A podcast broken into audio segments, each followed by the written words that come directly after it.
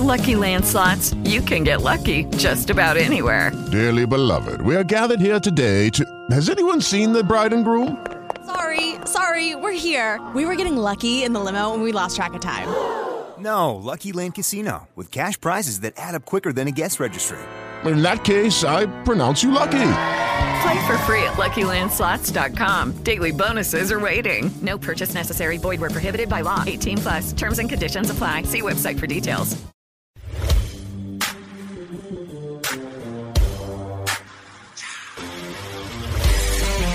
Este podcast tem o patrocínio da Universidade Fevale. Este é o Vida Disruptiva, ainda a mesma, mas uma nova vida. E neste episódio vamos apresentar a você, meu caro ouvinte, um estudo do programa de pós-graduação em Tecnologia de Materiais e Processos Industriais da Universidade Fevale. Sobre o tema de hoje, você pode se interessar pelo assunto ou não. Ou ainda pensar que já não tem mais nem idade para encarar um mestrado ou doutorado. E se você está convencido disso, talvez hoje mude de ideia.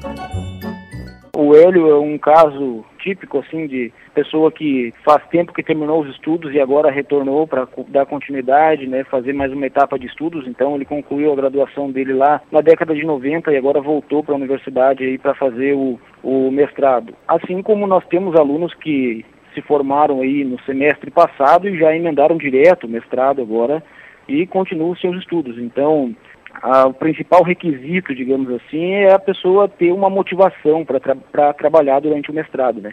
O curso de mestrado é de dois anos, passa muito rápido. A gente está acostumado com a graduação ali que você demora cinco, seis, sete anos. Os dois anos do mestrado passam muito rápido.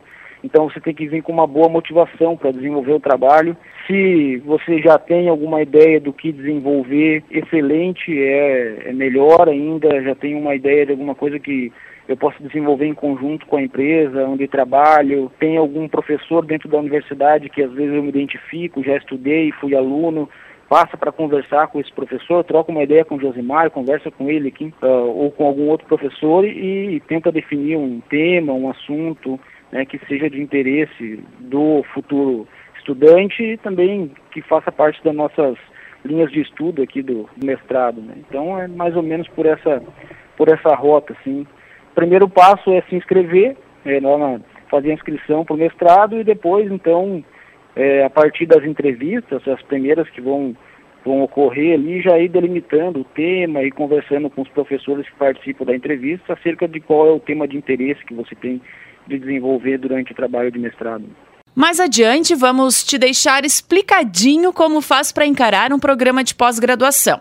São algumas etapas, alguns processos, mas de longe não é nem um bicho de sete cabeças. Antes disso, vamos conhecer o então mestrando Hélio Barcelos, que está desenvolvendo um sistema de automação inteligente para uma usina de geração de energias renováveis, dentre elas a energia fotovoltaica.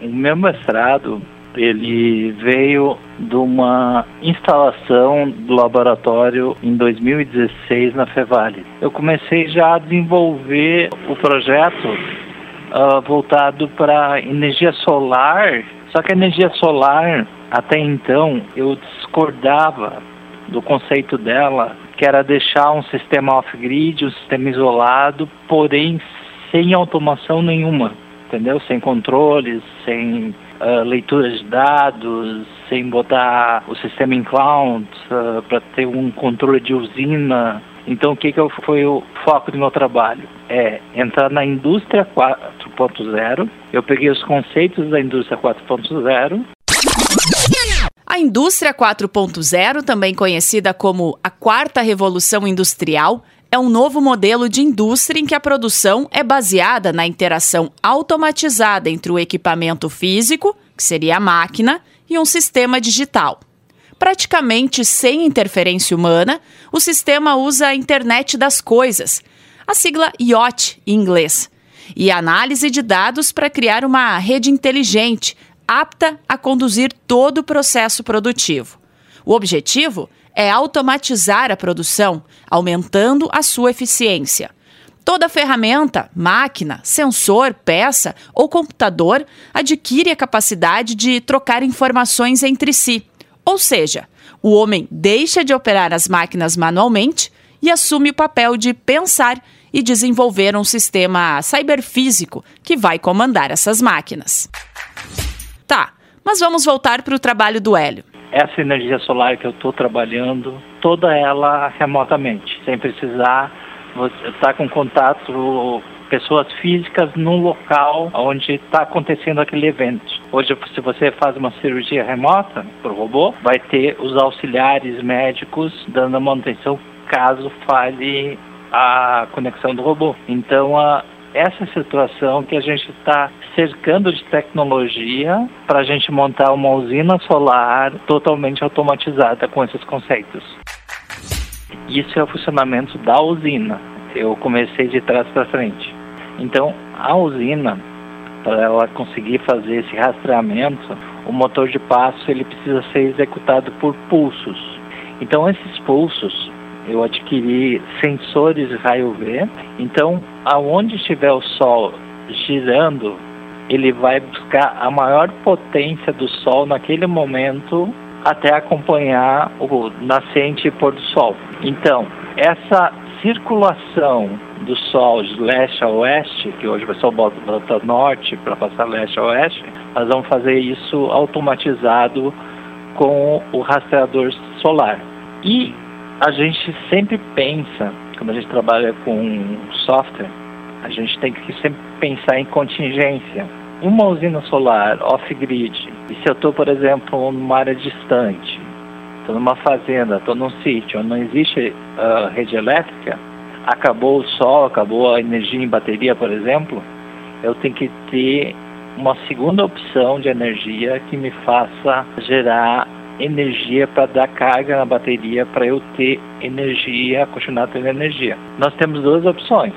Se eu estou no litoral, por exemplo, ou área que tenha mais de 30 metros por segundo de vento, eu consigo botar um aerogerador. Se eu não tiver um aerogerador e estiver numa fazenda, por exemplo, eu consigo criar bags.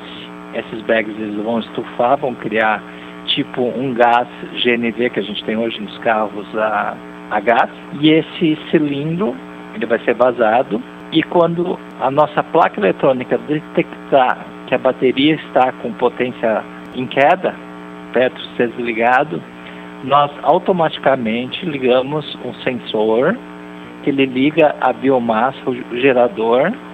Esse, esse gerador ele vai ser gerado por gás e vai alimentar as baterias por um determinado tempo. E esse determinado tempo pode ser que eu pegue um dia nublado que também me dê carga fraca, ou eu posso já fazer a leitura das baterias que está vindo mais carga no controlador solar e eu posso ele, voltar a desligar ele e guardar o gás.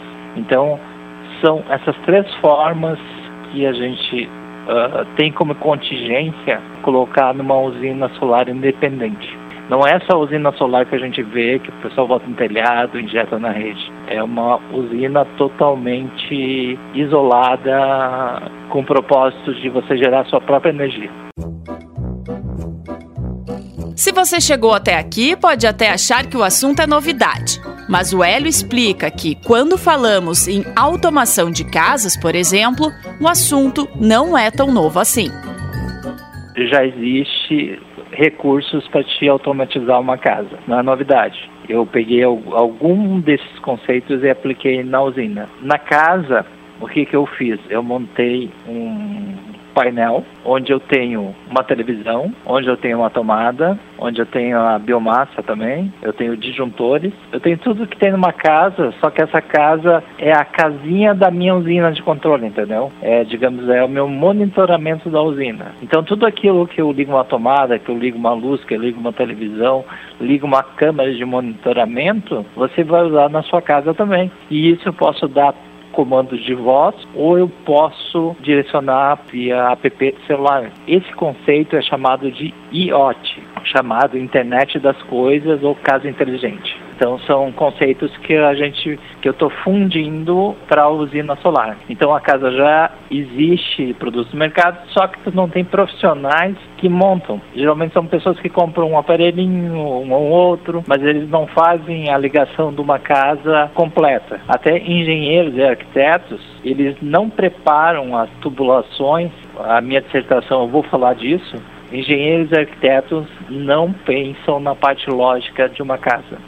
Então uh, tem assim, ó, vários atribuições que você pode botar e já construir uma casa sustentável, inclusive com energia solar, entendeu? Quando falamos em energias renováveis, como a fotovoltaica, por exemplo, dá a sensação de que, como não vamos pagar a conta de luz, dá para sair gastando energia por aí. Mas não é bem assim. O que, é que eu deixo recado para as pessoas? Uh, mesmo que você bota aquela a placa com injeção à rede, geralmente porque a gente faz esse projeto também, geralmente as pessoas começam há um ou dois anos a gastar 20% a mais que elas já gastavam, entendeu? Porque elas acham como é de graça, eu vou exagerar. Então você usando essa casa inteligente, os, o próprio aplicativo ele pode gerenciar o que fica ligado, o que não fica ligado, o que, que foi esquecido ligado naquele momento para economizar energia, entendeu? A gente está no momento de racionamento de energia. Não gostar da geração de energia de graça e comecei a gastar muito mais que gastava antes. Então a gente vai ter outro problema. Então eu peço que as pessoas usem essa tecnologia para ser sustentável. Então esse é o recado que eu dou para o pessoal que está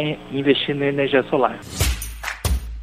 Todo mestrando para desenvolver o seu trabalho de pesquisa precisa de um guru, digamos assim um professor orientador, aquele que vai dar as direções e os caminhos a serem seguidos. Por isso, conversamos também com o professor Josimar Souza Rosa, que é quem está acompanhando o desenvolvimento do projeto, junto com o mestrando Hélio Barcelos. O trabalho do Hélio ele vai poder futuramente, poder, futuramente poderá ser aplicado em outras soluções tecnológicas, tá? Assim como, por exemplo, o sistema que ele está desenvolvendo pode ser utilizado para controlar uma usina fotovoltaica com placa solar. Você pode também ter nessa usina geradores eólicos ou pode ter também geradores a combustão, né, com biogás produzido a partir de biomassa. Então, todos esses sistemas geradores de energia, eles podem estar integrados sob comando né, desse sistema de inteligência artificial que o Hélio está desenvolvendo. Né? Assim como você pode utilizar para outras aplicações futuramente, ah, para um comando é, residencial, por exemplo, uma aplicação que já existe bastante hoje, né? Você ter a automação residencial, onde você por comando de voz consegue ligar, desligar equipamentos, isso já não é nada novo né, na área de automação em residências, mas a gente está tentando levar isso aí para a área da, das energias também em pequenas usinas. Né. O professor Josimar explica um pouco mais para a gente sobre o programa de pós-graduação em tecnologia de materiais e processos industriais da Universidade Fevale. Quais as diferenças entre mestrado acadêmico e profissional, por exemplo? Eu acredito que nós temos um excelente potencial para projetos como este, por exemplo, e como outros que são desenvolvidos. Nós temos parcerias com grandes empresas aí do Brasil, empresas grandes do país, temos parcerias com empresas internacionais, assim como temos parcerias com empresas que estão aqui ao lado da universidade é, e sim, nas cidades ao redor, aqui na região, empresas de outros estados. Então, temos também uma equipe de professores que muitos têm origem na indústria, assim como eu, por exemplo, muitos anos trabalhei na indústria, depois é, migrei para a área acadêmica, então é, tenho um expertise bom e um conhecimento de chão de fábrica do, de parte dos professores. Claro, aliado também a uma parte do grupo de professores que tem uma formação solidamente acadêmica. Assim. Isso complementa. Então, isso torna possível toda a, essa relação, essa interação que a gente tem com as indústrias, não só na região aqui, como no Brasil também. Então o potencial do mestrado e do doutorado é bastante grande. Inclusive porque é um programa de pós-graduação profissional. Tá? Nós temos dois tipos de programas de pós-graduação no Brasil: é a pós-graduação acadêmica e a pós-graduação profissional. A nossa é profissional. O nosso doutorado ele é o primeiro doutorado profissional do Brasil, da área de materiais. Então a, a exigência para esse tipo de programa é que exista relações com as indústrias, né? O programa visa solucionar problemas industriais e criar soluções para a indústria. Então nós temos muitos tipos de parcerias aí com as empresas e, e isso demonstra assim que o programa é forte nessa área. Este foi mais um episódio da série de podcasts Vida Disruptiva. Ainda a mesma, mas uma nova vida. Hoje, o nosso foco foi o trabalho de pesquisa que está sendo desenvolvido pelo Hélio Barcelos no programa de pós-graduação em Tecnologia de Materiais e Processos Industriais da Universidade Fevale. Ficou curioso para saber mais sobre este e outros cursos de mestrado e doutorado da instituição? Então. Olha só, te liga aí! O pró-reitor de pesquisa, pós-graduação e extensão da Fevale, professor Fernando Spilk, traz essas dicas para gente. Bem, além desses projetos importantes e interessantes na área de ciência dos materiais, nós ainda temos outras áreas de formação no nível de mestrado e doutorado na Universidade Fevale, que vão desde a virologia até a toxicologia, qualidade ambiental, a diversidade eh, e inclusão social, as questões ligadas à psicologia, administração, entre outras áreas de formação. Então há um rol muito completo de possibilidades no mestrado e no doutorado que qualificam o indivíduo, seja para alcançar os melhores postos de trabalho, seja para empreender é, com maior qualidade, com mais profundidade, seja para ingressar na vida acadêmica e com uma oportunidade que é importante ressaltar. Muitos dos projetos, muitos dos programas têm nesta seleção a possibilidade de bolsas, né, com fomento da CAPES ou de outras agências, e ainda para aqueles indivíduos que forem ser alunos pagantes, que não forem bolsistas, há também benefícios, descontos, incentivos da própria Universidade Fevale. Mais informações em fevale.br barra Selecal Stricto ou no e-mail e-mail strictosenso@fevale.br. Você também pode ligar no 3586-8800 no ramal 9000, horário de atendimento de segunda a sexta-feira, das 8h30 da manhã ao meio-dia e da 1h15 da tarde às 10 da noite. Este foi o quarto episódio da terceira temporada de Vida Disruptiva. Você pode ouvir a gente no Spotify, Deezer, Apple Podcast ou no seu player favorito. Eu sou Caroline Costa e, em parceria com a Universidade Fevale, produzi, roteirizei e editei este episódio. Também esteve comigo Luciano Costa. Até a próxima, tchau! Lucky Land Casino asking people what's the weirdest place you've gotten lucky? Lucky? In line at the deli, I guess? Aha, in my dentist's office. More than once, actually. Do I have to say? Yes, you do. In the car before my kids' PTA meeting. Really? Yes. Excuse me, what's the weirdest place you've gotten lucky? I never win and tell. Well, there you have it. You can get lucky anywhere playing at LuckyLandSlots.com. Play for free right now. Are you feeling lucky? No purchase necessary. Void where prohibited by law. 18 plus. Terms and conditions apply. See website for details.